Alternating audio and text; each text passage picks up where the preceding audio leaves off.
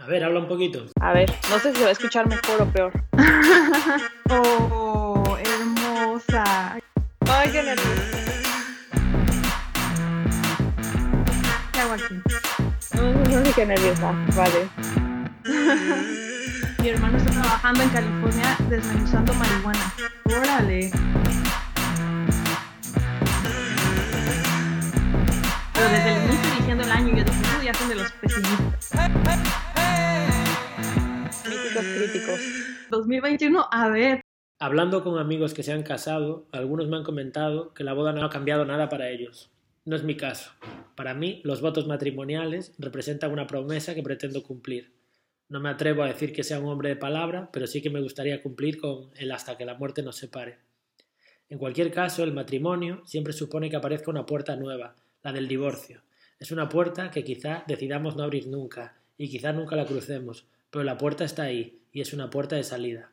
Hola, soy Albán Soto y esto es Míticos Críticos. Hoy tenemos con nosotros a una amiga del programa muy especial, ya que es la primera mítica crítica de México.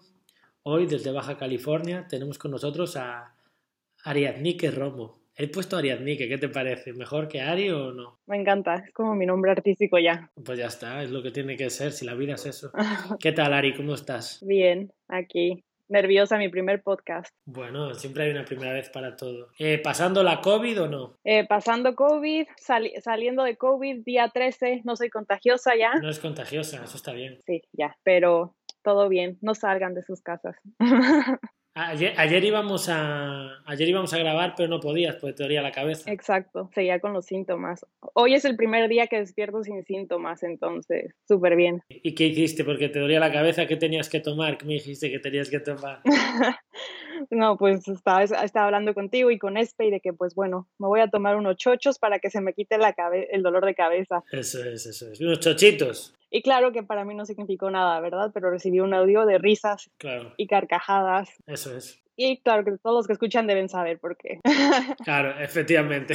Ahora lo, ahora lo sabes, ahora lo sabes. Bueno, está bien aclarar esto porque seguramente nos dejes así algunas perlitas. A mí me gusta mucho tu acento y también las palabras que metes por ahí, o sea que va a ser una satisfacción escucharte. Ah, gracias. A mí me gusta el de ustedes. Qué pena, ¿eh? Lo, te lo comentaba antes, Espe, que no, no podremos ir a México a verte en un tiempo. Nos queda, nos queda para después nuestro tour de comida gastronómico. Exacto. Es fuerte esto, pero um, hoy me lo decía una compañera de trabajo. Me decía que realmente estaremos bien cuando puedas decir, mira, me voy a Costa Rica 20 días. Te cojas un vuelo y te vayas sin pensar en nada más. Pero queda mucho para esto, ¿no crees? Pues parece que queda mucho, pero veo gente que lo sigue haciendo, entonces no entiendo.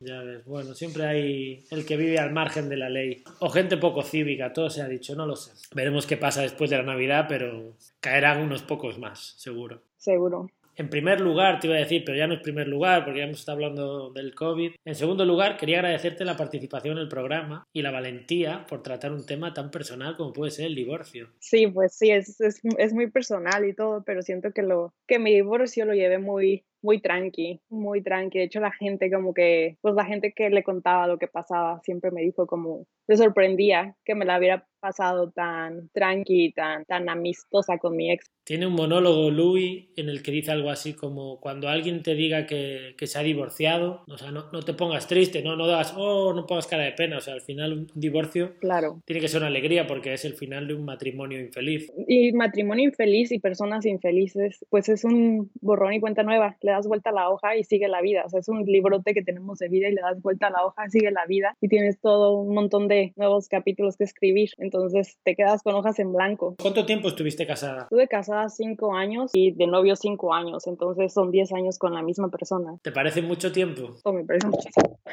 es bastante tiempo, claro que sí. Yo llevo prácticamente diez años con ESPE y puedo decirte que siento que es bastante tiempo, que hemos hecho muchas cosas, pero también me parece un poco antes de ayer cuando empezamos. ¿eh? Y bueno, y eso yo creo que por eso se mantienen como, como se llevan ustedes de bien. No digo que no, bueno, está claro que ni ella ni yo somos los que éramos cuando empezamos y las personas evolucionan mucho, ¿verdad? Claro, digo, todo el tiempo estamos creciendo y el chiste es eso, que tienes que seguir creciendo y fue lo que me pasó a mí, que cada quien empezó a crecer a diferente ritmo y a diferente lado, entonces no necesariamente es algo malo como dice el divorcio y al contrario, si te ayuda el dejar a una persona tomar la decisión de que ya no puedo estar con una persona porque no estoy creciendo, porque no estoy haciendo lo que debo hacer y porque me estoy manteniendo en una zona de confort, porque es una zona de confort enorme. Estar casado con una persona que llevas tanto tiempo es muy cómodo y es salirte a, es agarrarte, necesitas ser muy valiente para dejar un matrimonio. Sí, yo creo que sí. Yo creo que, que nadie lo hace sin pensar en las consecuencias, todo el mundo le da alguna vuelta. Claro. Creo que la gente se casa mm, más sin pensar que divorciarse, me explico. Hay gente que se casa más por impulso, pero el divorcio no es tanto por impulso, ¿no? Exacto, no, el divorcio te lo piensas y te lo piensas y te lo dudas y dices,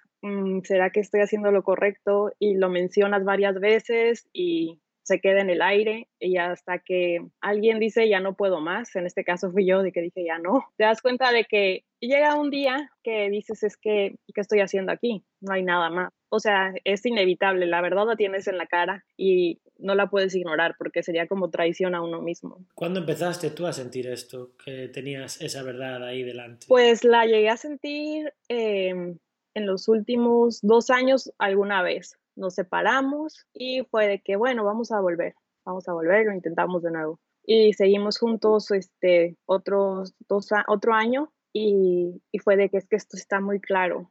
O sea, era de que lo quieres ignorar y bueno, eh, entras en depresión porque estás tratando de ver, no ver algo tan fuerte, que es un cambio de tu vida y vas a dejar de estar con una persona que, o sea, yo nunca dejé de amar, nunca dejas de amar hasta el momento, o sea, yo lo amo como amo un familiar y no quiero que le pase nada malo, ¿no? Pero no por no dejarlo de amar significa que tienes que estar con esa persona. Claro. Porque ya te estás haciendo un daño a ti y se está haciendo un daño a la persona. Y a pesar de que la persona no esté de acuerdo, tú sabes que al final de cuentas le va a ser para bien, que fue lo que me pasó a nosotros. Yo pienso que los dos estamos mucho mejor separados que juntos y en el momento en que decidimos separarnos, hasta siento que nuestra relación mejoró. En el momento que se, dijo, sí, se dijo el divorcio, sí. Lo seguía viendo porque también compartíamos mascotas. En pasado, ¿ya no, las, ¿ya no las compartís? Ya no, al inicio sí, compartíamos a la perrita, pero después fue que, bueno, yo ya no lo quería seguir viendo porque pues es difícil.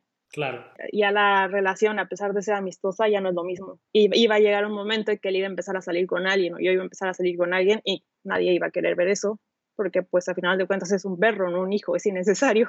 Ya me quedé yo la perrita y, y creo que es lo mejor. A final de cuentas, mantener amistad es un poco imposible. Es como mientras estaba el proceso de divorcio, lo mantuvimos amistoso, pero ahorita yo creo que ya es mejor cada quien no ver qué está pasando en nuestras vidas y, y desearle lo mejor. Bueno, esto pasa un poco, no sé, yo soy partidario también de con los ex cortar relación. Sinceramente, creo que son personas que un momento escoges para tener una relación muy concreta, no escoges la relación amistosa, ¿sabes? Y tener una relación amistosa con una expareja es complicado. Yo, yo por lo menos siempre lo he evitado y a los que lo hacen y son capaces de hacerlo, bueno, creo que muy bien, pero que es complicado. Y como bien dices, si no tienes la obligación porque no tienes hijos, pues bueno, mejor así. ¿No te da un poco de pena pensar que esta persona ya no va a estar en tu vida? Me daba antes. Ahorita es como que es un hecho que ya acepté. Y también está eso de que ves los mensajes, ves en Instagram, no, no le mandes mensajes a tu ex, no escribas. Y yo digo, ¿eso aplica para mí que me llevo bien con él o no aplica para mí? No sé. Entonces luego quiero, entonces quiero, no sé si puedo hacerlo o no, o deba. La verdad es que trato de no hacerlo porque a final de cuentas eh, eh, no sé en qué momento de su vida esté él. Claro. Eh, no sé si lo necesite recibir un mensaje mío, cómo le va a caer. Entonces, mm. ahorita ya la verdad trato de, de, no, de no tener contacto y de, sí, de aceptar que pues ya no va a estar en mi vida y de mandarle buena, buena vibra, ¿no? y ya. ¿Y, recibes, recibes mensajes por su parte o él crees que ha tomado la misma decisión? Y... No, él definitivo tomó la misma decisión. Muy bien. Si alguien llegó a mandar algún mensaje, fui yo. Ah. está, está, está, bien que lo dejes claro, está muy bien, está muy bien. Sí. Bueno, y crees que fue un error, me parece bien. Te, te, diste cuenta, ahora estáis en la misma página, parece. Sí, sí, estoy en la misma página. Si te parece bien, yo quería profundizar un poco en ese momento, como bien dices, que todavía no te has dado cuenta, pero ya está empezando a suceder ¿vale? El distanciamiento o que la relación no funciona. Voy a contar un poco cómo te conocí yo a ti, si te parece bien. Sí, claro. Bueno, yo ya vivía en Barcelona con Espe y Espe estaba en un curso de fotografía y vosotras erais compañeras, ¿no? Tú habías venido a Barcelona a hacer este curso y habías venido a Europa sola, ya casada, con tu esposo en México, como decías tú, tu esposo, que siempre me ha hecho mucha gracia. Y bueno, yo realmente te veía muy contenta en Barcelona. Creo que te gustó bastante España. Aprovechaste para, para viajar por Europa, ¿no?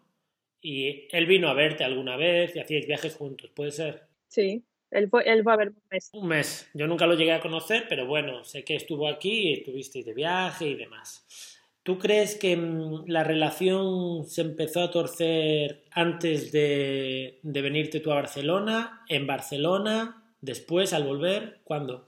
Yo creo que ya estaba torcida porque yo, yo inicié terapia antes, justo antes de irme a Barcelona, inicié terapia, que fue algo que me ayudó mucho a tomar la decisión de que, bueno, es una oportunidad, me tengo que ir. Claro. Era una beca que te daba, era una beca que te daba la escuela por tus bellas fotografías. Exacto.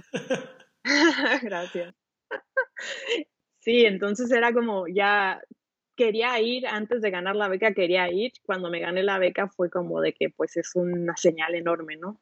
Me tengo que ir. Y pues eh, antes de eso empecé, inicié terapia y yo recuerdo de que mi primera terapia fue no sé qué voy a hacer, si debo seguir casada, no sé si me quiero ir a Barcelona, no sé si mi matrimonio va a sobrevivir eso. Y pues no sé, siempre fue como mi terapia basada en amor propio y en hacer lo que tenga que hacer y, que, y crecer, crecer, crecer y no detenerme, ¿no?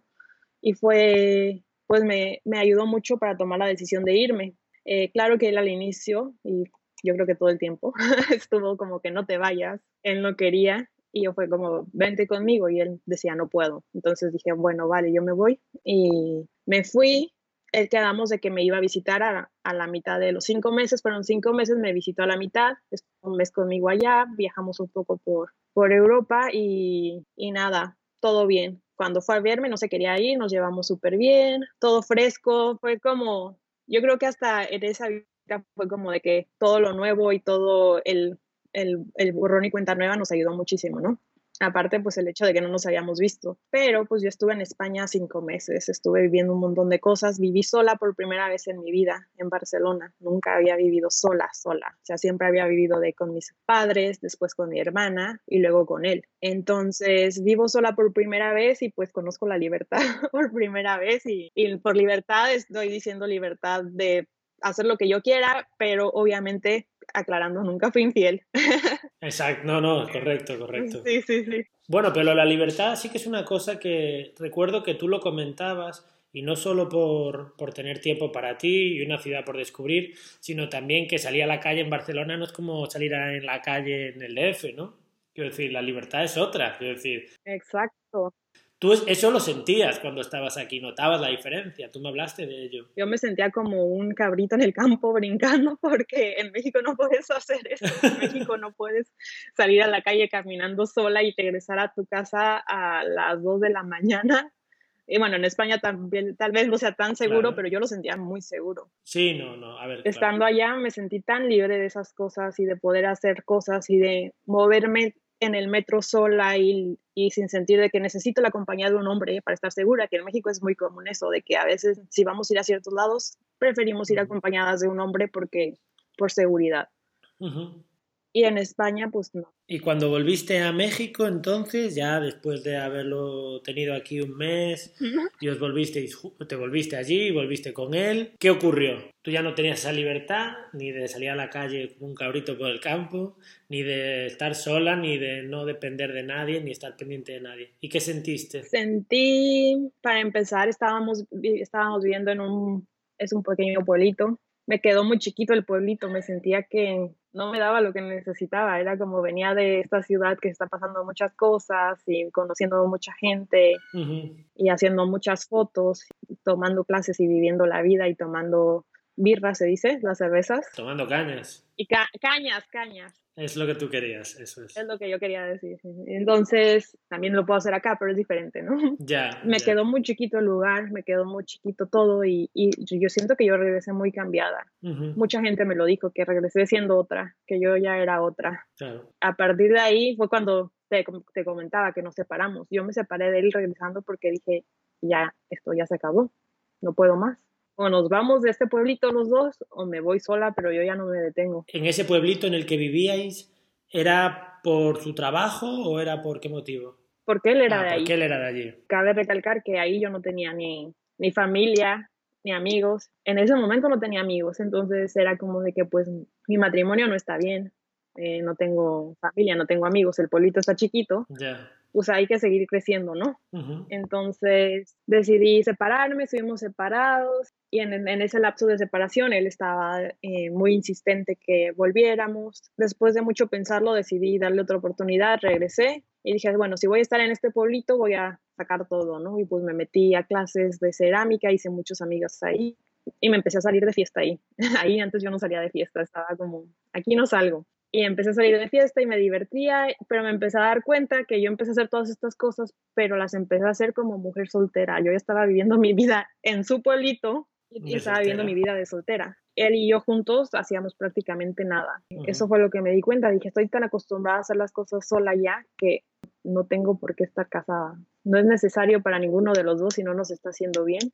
Creo que lo has descrito muy bien, porque vivir bajo el mismo techo no significa realmente compartir una vida, ¿no? O intereses o aficiones. O sea, tú ya estabas en tu momento, en tu vida y viviendo tus cosas. Exacto. ¿Y qué sentías cuando te ibas a la cama a dormir con él y ya pensaste que el matrimonio se había terminado? Te ibas a dormir con él y, y lo pensabas en cama.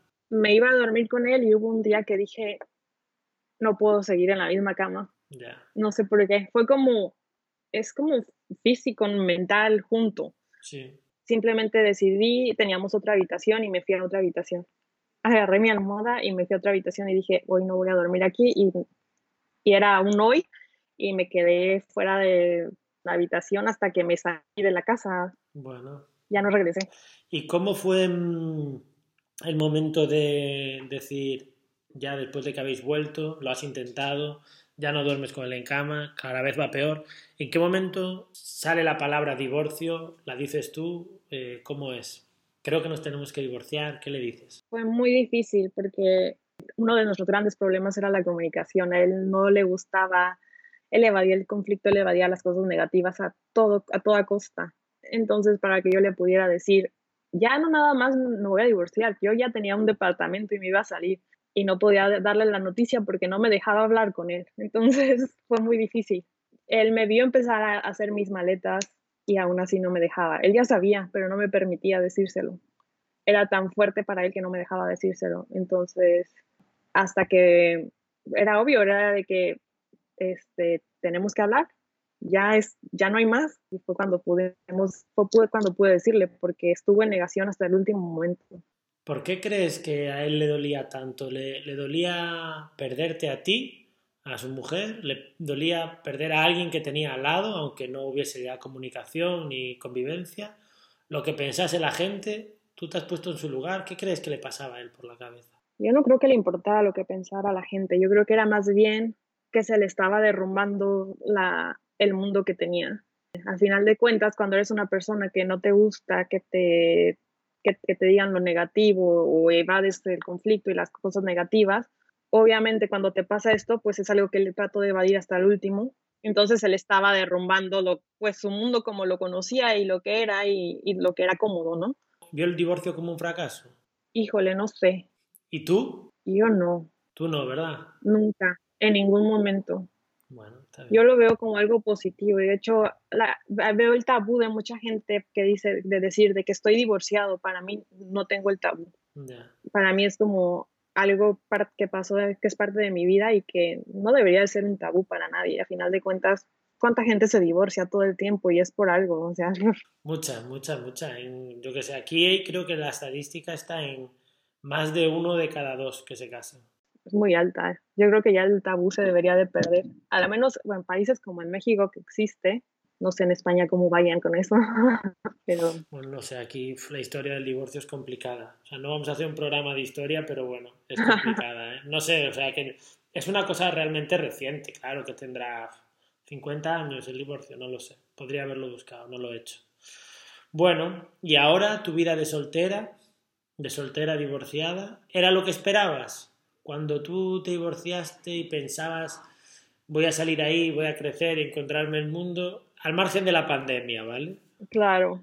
Al, al margen de la pandemia. La pandemia truncó tus planes un poco, ¿no? Sí, fue como cambio de vida porque llega una pandemia, me divorcio, me cambio de ciudad, me vengo a vivir a otro pueblo. Eh, no estoy, es más ciudad. Estoy en una ciudad fronteriza, es Tijuana, frontera con California. Eh, me vengo a vivir acá y es un cambio total porque no podíamos, no podíamos salir. Entonces es, es como, bueno, voy a, voy a empezar a hacer mi nueva vida, pero mi nueva vida no es la vida normal de nadie. Entonces eh, me tuve que desacelerar un poco y estar más tranquila conmigo misma. Y la verdad es que sí, eso que dicen, eh, eso que dicen que es un cliché de que te encuentras en, en la soledad y te encuentras a ti mismo, es un cliché, pero es una realidad, o sea, de que es... Hombre, sí, claro, yo estoy de acuerdo, yo creo que sí que es así también. Mm, aprendes más de ti estando solo que estando con cualquier persona. Obviamente que no completamente solo, ¿verdad? Las mascotas, los gatos y, el, y los perros ayudan. Claro, claro que ayudan, ¿cómo no van a ayudar? Bueno, no sé, eh, ¿crees después de haberte divorciado que te volverías a casar? Eh, sí. Sí, o sea, no es como que estoy de que, ah, me quiero casar, pero si pasa... No, no, ya, ya. En algún momento de mi vida, en, así pasar en 10 años y ya soy una señorona o algo, no, no importa. pero crees en el matrimonio. Sí, sí creo. Sí me, sí me gusta el matrimonio. ¿Y crees que puedes encontrar a alguien para toda la vida? Eh, sí, sí creo. vale. Sí creo. Está bien, está bien. me, viste cara de que dudé. no, no, no, no, no, no, no te vi cara de que dudaste. Te vi cara de como que te estabas dando cuenta que todavía creías, como si no lo hubieses pensado antes, que imagino que sí que lo has pensado. Pues no de toda la vida, fíjate. ¿eh? trato de no pensar como en el programa de expectativas, trato de no tener expectativas tan a largo plazo porque pues, el ser humano somos tan cambiantes que ¿cómo puedo saber qué va a pasar en tanto tiempo? Entonces, si conozco a alguien y duro con alguien otros 10 años, pues bueno, era lo que nos tocaba, vivir juntos, ¿no? De esos 10 años. No aferrarse a la idea romántica, ¿no? Exacto, yo soy muy romántico y estoy felizmente casado, pero igualmente soy práctico y sé que todo es posible en la vida, ¿sabes? Y sé que es posible que un día nos separemos, que es pese arte de mí o yo de ella o que las cosas se tuerzan. Pero bueno, es que lo que tiene el matrimonio, como yo lo veo, es que es un esfuerzo constante. No solo un esfuerzo, pero que es una cosa que tienes que cuidar, que no la puedes dar por sentada, por mucho que estés casado, no puedes decir, ya está, me he casado, ya está. El divorcio, si algo tiene bueno, es que se hace fuerte a medida que pasa el tiempo, ¿sabes? El divorcio cada vez es más fuerte, o sea, cada vez estás más contenta con tu divorcio, ¿sabes lo que te quiero decir? El matrimonio es normal que surjan grietas y tal, ¿no? El, divorcio es sólido como una roca en ese sentido. Una vez tomada la decisión, pum, se acabó, chao, ahí se queda. Exacto. Al final de cuentas, el divorcio te vuelves en una relación contigo mismo y, o sea, depende de ti qué tan estable la vas a tener, ¿no? Y qué tan, cómo vas a crear tu vida, a final de cuentas. Igual que dijiste que, mm, que cuando volviste de España habías cambiado, ¿Con qué edad te casaste? Un poco por hacernos una idea a nosotros. Me casé a los... Acababa de cumplir 31 cuando me casé. Bien, que ya eras una mujer. Sí. Hecha y derecha, vamos, que ya estabas formada y tal.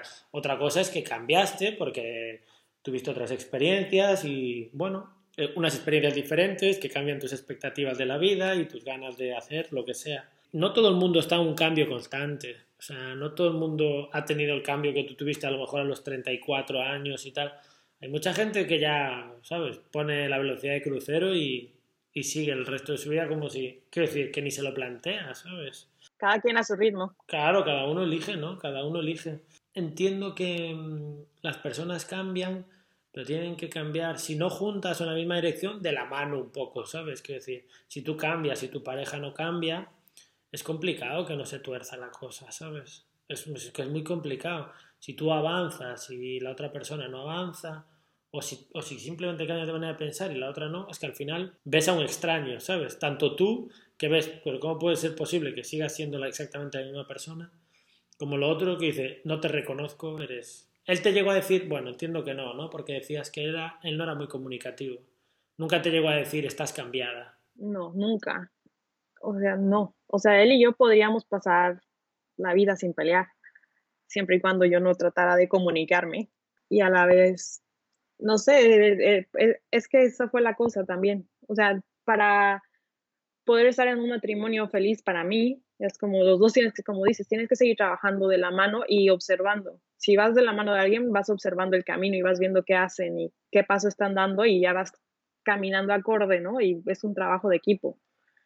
Cuando alguien va caminando y lo vas agarrando de la mano y no lo quieres soltar, que siento que fue lo que me pasó, de que yo iba caminando y me iban agarrando de la mano, pero la persona estaba sentada, entonces no, no pasa nada. ¿No teníais proyectos en común? ¿No, teníais, ¿No compartíais objetivos o proyectos? ¿Cada uno iba por su lado? Sí, cada uno iba por, por nuestro lado. Ya en cuestión de todo, amistades, este, vida, todo. Me vi antes de ayer una película para preparar el tema, porque hay muchas películas con la temática del divorcio. ¿eh? Sí, sí, sí. Muchas. ¿Has visto, por ejemplo, Historia de un matrimonio? Sí. A Marriage Story. Ya. Sí, es que lo estaba pensando en inglés. Claro, con Scarlett y tal. Bueno, vamos a comentar esta, si te parece, porque si la has visto, y la habrás visto hace no mucho, porque es del año pasado. Sí, sí, sí. ¿Tú pensaste en tu vida cuando la veías, en tu situación? O... Sí, claro. Digo, con todas las películas que vemos, buscamos, sí, inconsciente o inconscientemente, cómo relacionarnos, ¿no? O proyectarnos de alguna manera. Sí, la vi y a la vez era una dinámica muy diferente a la mía, su matrimonio, porque pues este personaje, el hombre, era, era muy comunicativo, si mal no recuerdo, ¿no? Bueno, era comunicativo, pero era muy, ¿cómo decirte? Tenía mucho discurso, hablaba mucho, pero él iba en su idea, ¿sabes? En plan, en Nueva York estamos bien, esto, tal, como que intentaba convencerla y atraerla a, su proyecto y sus ideas, ¿sabes? Claro. Él tenía su realidad, tampoco era, era comunicativo, pero era poco flexible en sus opiniones o... Era, era ella la que siempre había cedido un poco. Y se ve, se ve en ella el dolor de eso. Uno tiene que mirar, en primer lugar, por sí mismo. Eso es lo primero, porque si no, no vas a poder mirar por los demás. Lo primero eres tú. Y luego ya puedes cuidar a la persona que tienes al lado, al otro y el de la moto, pero lo primero eres tú. Bueno, está bien amar esa historia. También yo creo que la complejidad del divorcio depende de muchas cosas, ¿no? O sea, si tienes hijos, ¿no? Hay muchas cosas ahí. En tu caso no había niños de por medio y eso creo que facilita un poco las cosas. Totalmente. Y hablando con amistades que están casadas, muchos dicen de que qué padre por ti, pero en mi caso tengo hijos. Como en el fondo de que la mente les pasa a muchas personas, pero pues están de que tengo hijos, es diferente. Yo pienso que sí es muy diferente, ni siquiera lo puedo comprender porque si para mí fue muy difícil armarme de valor y esto, y teniendo solo un perrito y un gatito, imagino, no quiero ni pensar con un hijo o más de un hijo, ¿no? Se me hace, pero claro que si se tiene que hacer, pues la gente lo, lo tiene que hacer y y al final de cuentas creces de eso. Bueno, claro, hay gente que supongo que dice, si tienes un niño de 5 años y dices, bueno, espero hasta que tenga 18, que se vaya a la universidad o que se vaya de casa y aguanto, ¿sabes? O lo intento. Sí, yo creo que hay mucha gente que se tiene que plantear eso. ¿eh? La verdad es que, mm, bueno, mis padres están casados, entonces no sé lo que es crecer en un hogar de, con padres divorciados ni nada, pero mm, creo que no hay manera de que no le afecte a un hijo, ¿sabes? Claro. Me parece imposible que, que sea, o sea, no digo llevarlo bien, llevarlo bien se puede, supongo, ¿eh? si intento empatizar con esos niños, tiene que ser muy doloroso ver a unos padres que se separan. Tiene que ser complicado, la verdad. Sí, también está visto desde el otro lado. Por ejemplo, mis padres siguen casados, pero no hay un día que no peleen. Mis padres son de que un caso especial. No hay un solo día que no peleen. Entonces, igual pienso del otro lado, de que muchas personas se quedan juntos por los hijos. Sí. Y a la vez no es como que les estás haciendo un bien a largo plazo, porque el niño que sus padres se quedan juntos va a estar todos los días en lo mismo. Tal vez el del divorcio, pues va, lo va a vivir el trauma de que es algo más, drástico en el momento, pero no va a tener las consecuencias de tan a largo plazo. Sí, he visto una peli también que no va, no va de la temática esta, pero hay una escena en la que ya de cara al final de la película tienen dos niñas, ¿no? Y ya te digo, la peli no va nada de esto, va sobre, sobre una de ellas pasando la adolescencia y demás. Y al final de la peli, como que, bueno, le dice que, que se van a vivir a una casa diferente con la madre, ¿no? Que se separan. Y la niña pequeña, que tiene unos seis años, le dice, mamá, a, a, nosotras nos da igual que os peleéis, de verdad. En plan, como diciendo, no lo hagáis por nosotras, ¿sabes? Por nosotras. Y me dio mucha pena, ¿sabes? Porque es como, una niña ahí de seis años, que es una película, ¿no? Pero no sé si decir aceptando o cómo decirte, pero como diciendo, bueno, forma parte de la vida, ya está, pero lo importante es que estén juntos y que estemos todos juntos en esta casa, ¿sabes? Y dice, no, nos vamos a vivir a, nosotras a otra casa y papá se queda aquí. Y dice, no, queremos quedarnos con él, aquí estamos bien. Pero no puede ser, es complicado, ¿sabes lo que te quiero decir? No mm, sé. Sí. No me parece fácil. Creo que es una temática que es interesante tocar en la ficción, porque como dices tú, todos nos proyectamos, ¿sabes? Claro. Pero ya te puedes proyectar en el marido, en la mujer o hasta en los hijos o las hijas. Sí, claro. A final de cuentas, todos lo que traemos de adultos y grandes son cosas que de niños nos pasaban o, necesitábamos. Entonces, es, se me hace muy, muy fácil identificarse con niños en películas también por eso, porque el, el famoso niño interno en términos psicológicos, del que tanto habla mi hermana que es psicóloga, entonces este, siempre dice de que lo que hay que trabajar es el niño interno y lo que quería nuestro niño interno. Al final de cuentas eso es lo que nos afecta de grandes y es lo que puede estar afectando, por ejemplo, a alguien como mi ex, o sea, lo que no lo que no lo que no estás desarrollando como adulto y en un matrimonio y una relación, pues todo viene desde muy pequeños, a final de cuentas. No me quiero poner muy psicológica porque ni soy. Aquí hay espacio para todo y justamente si somos míticos críticos es porque hablamos sin saber. es una claro, de este programa, que es claro, meterse en programa en temas que no tienen ni idea, pero igualmente hablas. Yo, yo sí creo en eso que dices, ¿eh? del niño del niño interno, esa vocecita que está ahí y hay cosas, no sé, que te acompañan toda la vida. Pero no digo traumas tampoco, simplemente los sueños que tienen que cumplir son los sueños que tenías de niño. Así es como yo lo veo muchas veces, ¿sabes? Claro. No veo tantos sueños nuevos a medida que maduras. O sea, quieres cosas, pero no es la misma ilusión quizá. Sí, no, no, no es la misma, al menos, expectativa de lo que sentías que ibas a sentir como cuando pensabas en algo que eras niño, ¿no? Exacto, exacto. Hay una canción, no me acuerdo de qué grupo era, así lo voy a, lo voy a sacar bueno, no me acuerdo, es, no sé si es como reggaetón o bachata o qué, y que era, ostras, me pasó un amigo hace mucho, que es qué triste es el primer amor. Un poco como diciendo que no hay nada como el primer amor en el sentido de la manera en que lo vives, tan, tan pasional, tan descubriendo las cosas. Pero bueno, yo sí que creo que justamente el amor es eso, ¿sabes? O sea, que lo puedes volver a encontrar, el, ese flechazo otra vez cuando eres mayor. Por eso la gente hace tantas gilipolleces por amor y se comporta de una manera tan idiota, porque nos comportamos un poco como niños. Sí, definitivamente. Y claro que lo puedes volver a encontrar. Yo siento que claro que sí. Sí, ¿no? ¿Y cómo te ha ido en el camino entonces? De momento, ¿cómo ha sido la experiencia de soltera divorciada? ¿Es complicado? Es complicado. Digo, no hay lugares a donde salir y conocer a alguien como la manera tradicional. Bajé mi primera dating app, el, el Tinder, famoso Tinder lo bajé porque, claro. pues claro, 10 años yo no conocía esa, es más, no, no existía, ¿verdad? Entonces lo bajé por aburrimiento de pandemia y terminó siendo una buena distracción para, pues también para dejar de pensar un poco en lo que pasa y ver de que, ah, mira, empiezas a ver un poco más a futuro. Obviamente no pienso de que me voy a casar con, este, con el que me salga, ¿verdad? Pero, o sea, digo, empiezas a, a a ver más allá de lo que te pasó. Y me ayudó. A final de cuentas, yo en mis últimos años de matrimonio siento que hay síntomas, ¿no? Entonces, uno de los síntomas, que aparte que es de todo lo que piensas y eso, eh, tuve un síntoma físico que empecé a engordar muchísimo. Entonces, subí muchísimo de peso.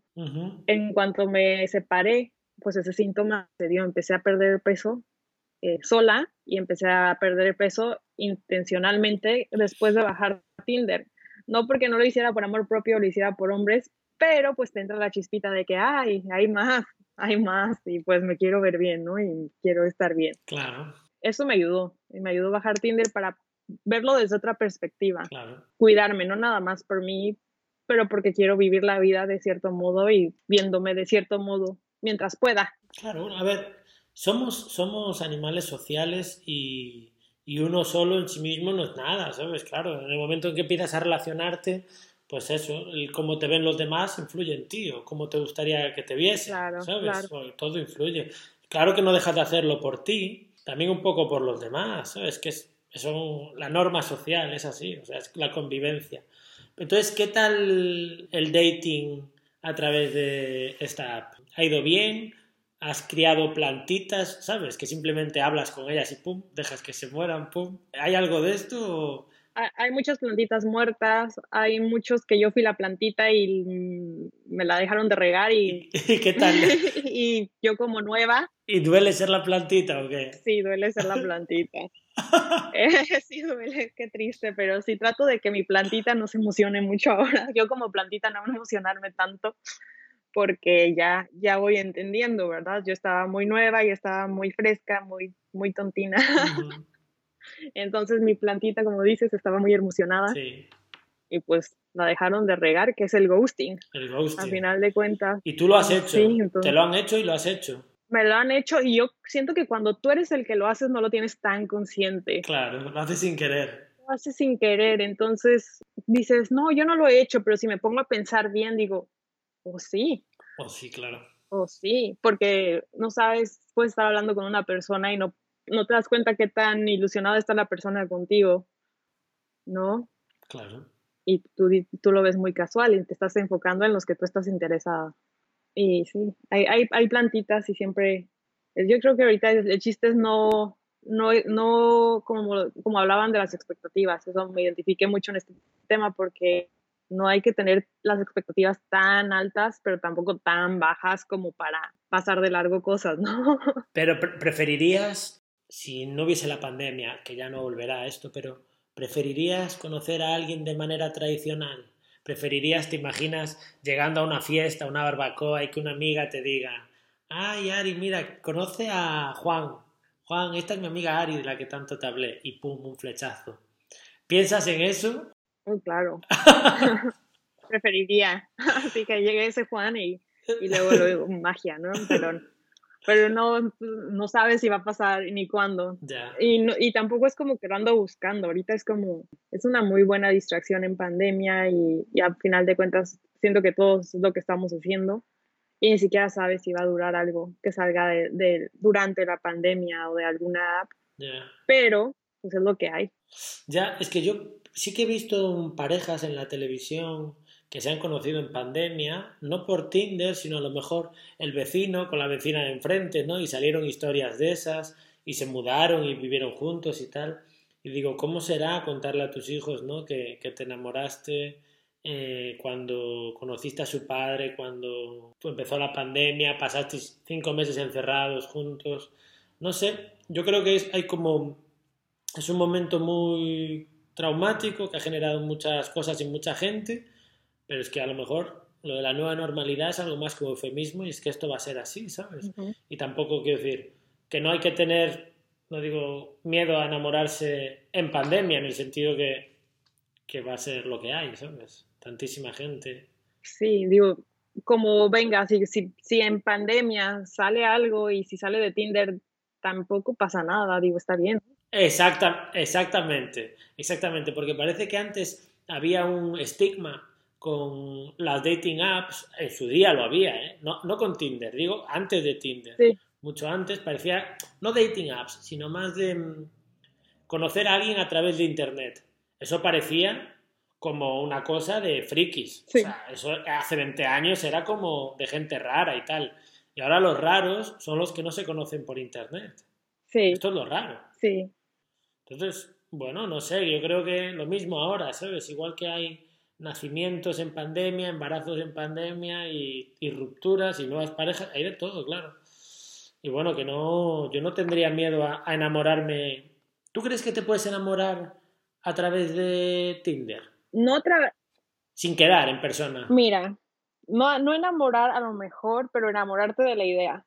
Porque, porque me, ha, me ha pasado, o sea, no, y, no de Tinder, de, de alguien por Instagram, que es te puedo decir que es como un crush que tengo con, con esa persona. Claro. Pero esa persona vive en otro continente, entonces está muy platónico, pero está como, pero me gusta, es como está interesante tener una dinámica así con alguien al, al otro lado del planeta y el simple hecho de hablar o recibir sus mensajes está emocionante y claro.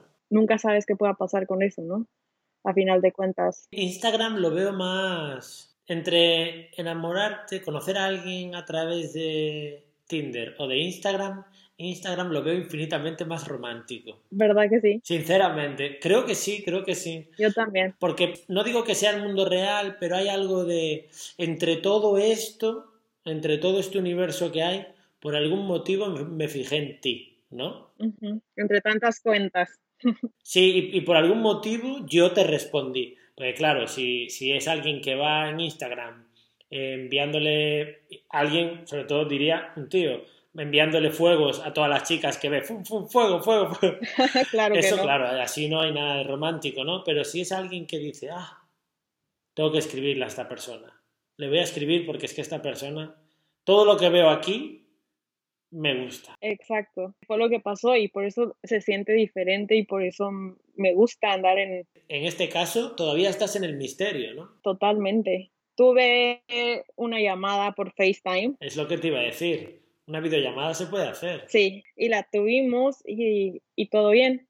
Seguimos hablando, seguimos hablando. No sé, ahora es como me gusta nada más recibir los mensajes y me gusta tener ese contacto y me gusta pensar de que algún día puedo ir a su país. No quiero decir el país, bueno, no quiero dar tanta información, pero no, no sé, tú no sé si compartirás el podcast o no. ¿Crees que él escuchará esto? la ventaja es que lo voy a compartir, pero la ventaja es que no habla español.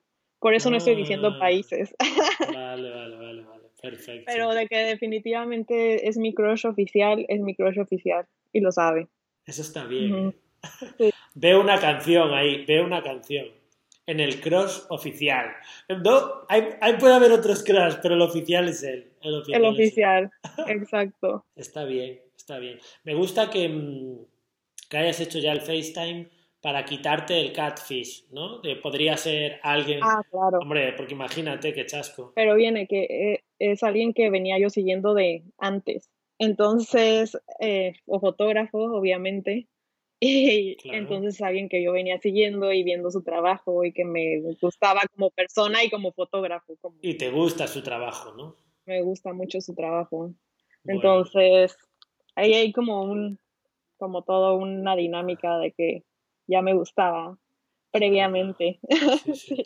Es importante esto de admirar lo que hace la otra persona, ¿no? Además de, de que te guste la persona en sí, sino, oye, respetar la manera que tiene de ser, ¿no? O sea, ni siquiera, a ver, no es ni siquiera el trabajo lo que hay que respetar, sino admirar un poquito, ¿no? O sea, envidiar algo de lo que la otra persona hace. Claro, y eso no nada más con mi crush me pasa, me pasa con todas las personas que hago match en Tinder.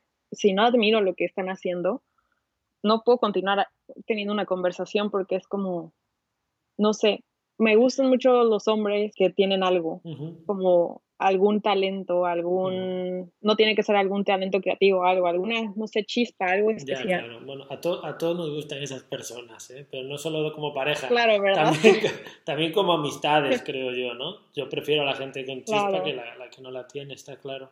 Pero hay, hay chispas de todo tipo, ¿eh? Quiero decir, hay chispas, Sí. no sé, es eso, es algo que los hace especiales.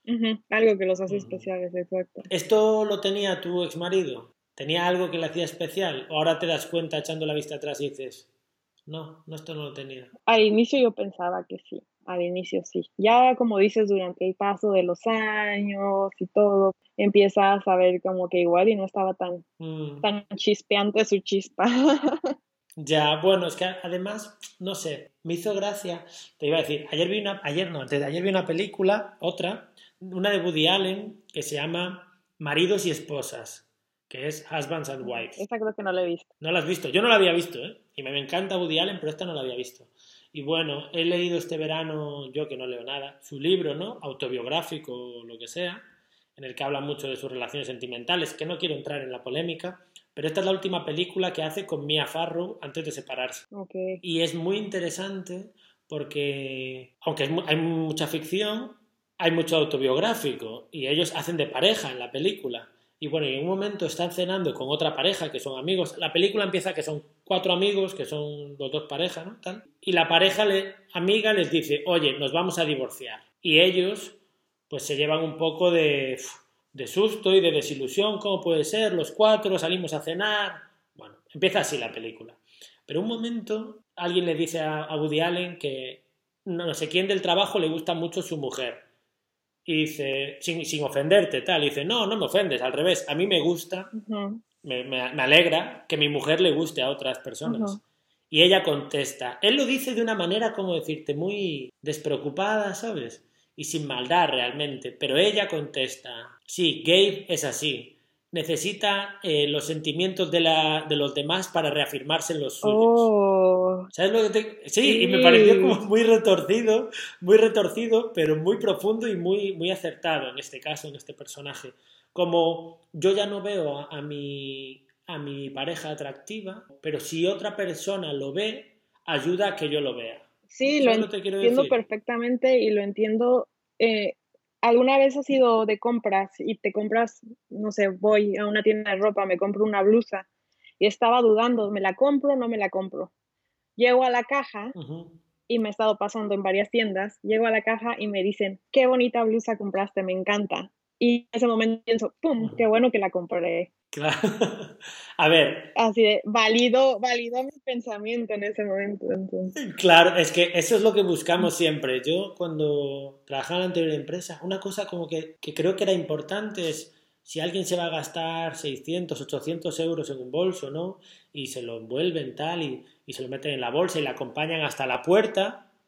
Si es esa misma vendedora la que se lo vendió, en la puerta, en el momento antes de salir por la tienda, yo le diría, qué buena compra ha hecho usted. Exacto. ¿Me explico? Sí. Porque además el cliente pensará, bueno, ya está vendido, no tiene por qué decírmelo, pero te reafirma y dices, eh, efectivamente, qué bien, ¿no? Y te apuesto que es menos probable que devuelvan la bolsa con ese simple hecho. Exacto, claro, uno, que no la devuelvan, que se vayan contentos, que quieran repetir, muchas cosas. Y ya la última sí película que también he visto hace no mucho, con Espe por supuesto, y nos gustó mucho, mucho, y esta creo que fue Oscar la mejor película, es la de Kramer contra Kramer. Y, y la voy a anotar porque Car- Kramer versus Kramer. No, pero esta es un peliculón, ¿eh? Que hay mucho de historia de Kramer contra Kramer en historia en matrimonio, que son Dustin Hoffman y Meryl Streep. Y bueno, esto es un divorcio con un niño de por medio, ¿no? Bueno, Dustin Hoffman, papelón, y ella que es maravillosa, claro. Y claro, los dos viviendo en Nueva York, con sus apartamentos estupendos, sus trabajos estupendos, tú sabes. En los 70,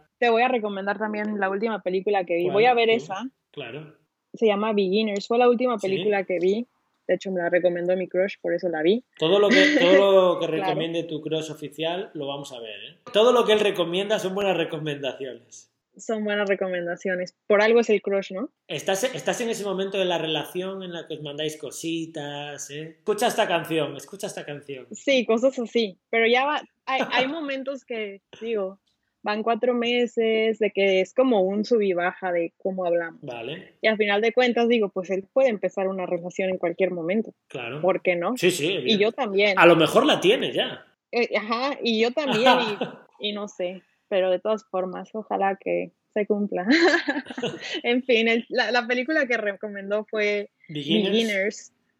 Beginners, y este me gustó mucho porque habla de eso, de iniciar de nuevo, y está muy interesante, y está bonita, visualmente está bonita, el ritmo está bonito. Sale Ewan McGregor, que está guapísimo, Vale. se parece a mi crush. ¿Así o qué? Ajá. Sale Melanie Lauren, que también es una actriz que se me hace muy buena. Y un perrito muy, muy cómico. Véanla. Vale. Bueno, esta la voy a ver con Espe seguro, entonces eso está Sí. claro. Me va a Sí. gustar. Ya vamos a terminar con esto, Ari. ¿Algo que quieras añadir al podcast? ¿Qué puedo decir? ¿Qué consejo es bueno de vida? No tienes que darme... Tengan gatos, tengan gatos. Ese es, ese es- gatos. es buen consejo ese. ¿eh? Ese es el único consejo que puedo dar a la gente que sé que va a ser bueno. Mi madre siempre cuenta un chiste respecto a, a los gatos, que es el perro mira a su, a su amo y lo mira y dice, mi amo, cómo me quiere, me cuida, me da una cama caliente, me da comida, debe de ser un dios. Y el gato mira a su amo y dice, mi, gat, mi amo, cómo me cuida, cómo me quiere, cómo me mima, me da comida, una casa caliente, debo de ser un dios. Debo de ser un dios. Exactamente. Y esa es la, así, te, así, así te tratan los gatos, como si fuesen dioses ellos. Y lo peor es que nos encanta. Claro, no nos va a encantar a mí, bueno, es que me encanta Naomi. Bueno, pues nada más. Te, te voy a pedir, creo, que me recomiendes una canción que te haya recomendado tu crush y me la descargo y, y la utilizo para, para cerrar el podcast. ¿Qué te parece? Me la puedes mandar luego por WhatsApp. Si quieres decirme ya así a bote pronto. Eh, me ocupo acordar de una, pero no quiero sonar tan intensa, entonces vamos a, te la mando. Mándamela, mándamela por- de Spotify, me la mandas por WhatsApp Sí, y ya sí, está. sí, ¿vale? Te la mando. Bueno, nada, ¿quieres despedirte de los míticos críticos? ¿Algo más? Claro que es pedirme los míticos críticos. ¿Puedo mandar un saludo? Claro, eso me encanta que la gente salude en el programa, me parece lo máximo. Un saludo a mi amigo Alex, y lo voy a hacer como radio, ya sabes de antes. A, a mi amigo Alex de Cádiz y eh, a mi familia. Y, ya, Familia siempre. claro. Y ya. Y un saludo a tu exmarido si lo escucha. Ojalá que no, que ojalá que no lo escuches y si lo escuchas, ya sabes que te quiero mucho y ya me conoces. Exacto. Perdón. Esto está hecho pa- para España. Está, Está hecho para no España. problema. Ajá, claro. Bueno, Ari, pues un besito muy grande. Muchas gracias por compartir todo esto con nosotros. Y nada, hasta la próxima. Muchas gracias por invitarme.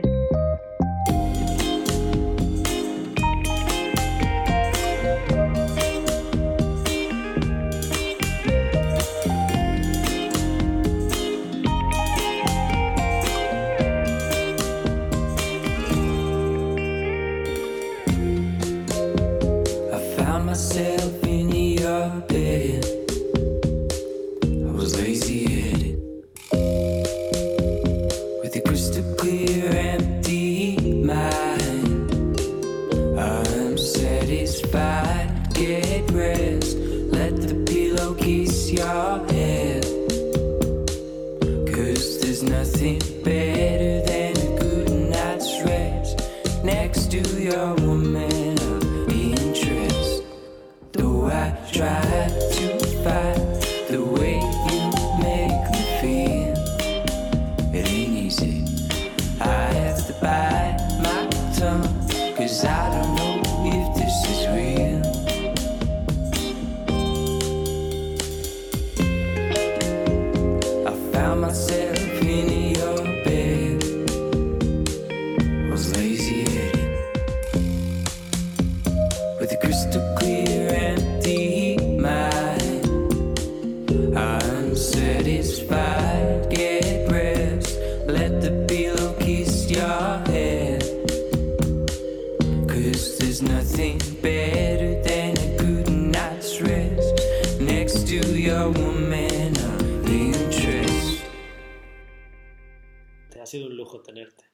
gente se le van a caer las lágrimas escuchándote hablar.